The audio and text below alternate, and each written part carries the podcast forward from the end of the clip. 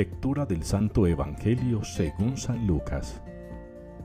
En aquel tiempo dijo Jesús a sus discípulos, He venido a prender fuego a la tierra, y cuánto deseo que ya esté ardiendo.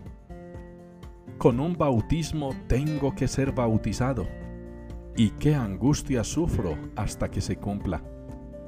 ¿Pensáis que he venido a traer paz a la tierra? No, sino división desde ahora estarán divididos cinco en una casa, tres contra dos y dos contra tres. Estarán divididos el padre contra el hijo, y el hijo contra el padre, la madre contra la hija, y la hija contra la madre, la suegra contra su nuera, y la nuera contra la suegra. Palabra del Señor. Señor, date prisa en socorrerme. Es la respuesta que nos une en la liturgia de hoy al Salmo 39. Señor, date prisa en socorrerme. Es una oración de petición, es una plegaria que el profeta pone en nuestra boca hoy para que se la dirijamos al Señor.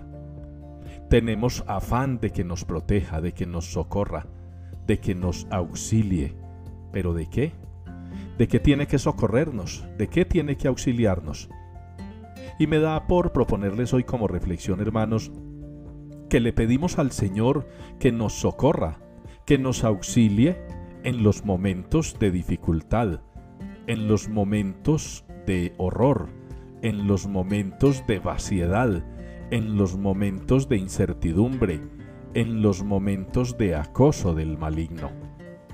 El Señor escucha nuestra oración en esos momentos en los que peligra nuestra fe, peligra nuestra integridad, no solamente física, sino sobre todo espiritual.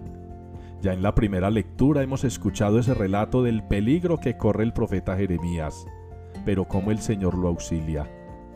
Y en la carta a los hebreos se nos insta a todos a soportar, a ser valientes, a no dejarnos vencer, a no perder el ánimo.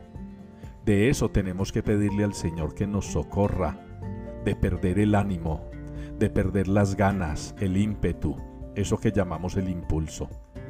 Y ahí está el Evangelio en el que el Señor sostiene que las cosas no van a ser fáciles, que las cosas no son color de rosa, que Él no ha venido a instaurar eso que en Santander llaman una calma chicha.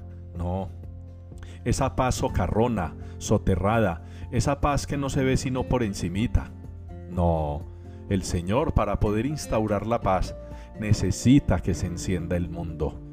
Y en el mundo estamos nosotros. Y necesitamos ese fuego, ese fuego que purifique, ese fuego que fortalezca, ese fuego que nos encienda a nosotros en todas nuestras capacidades para salir adelante, triunfantes sobre el mal. El Señor Jesús ha dado su vida por nosotros y no puede quedar en vano su sacrificio. Por eso hoy le pedimos al Padre Celestial que se dé prisa en socorrernos, que nos libre, que nos proteja y que nos auxilie, porque los peligros para el alma son muchos y necesitamos su ayuda para poder vencer al maligno y alcanzar esa gloria de la vida eterna a la que como creyentes aspiramos.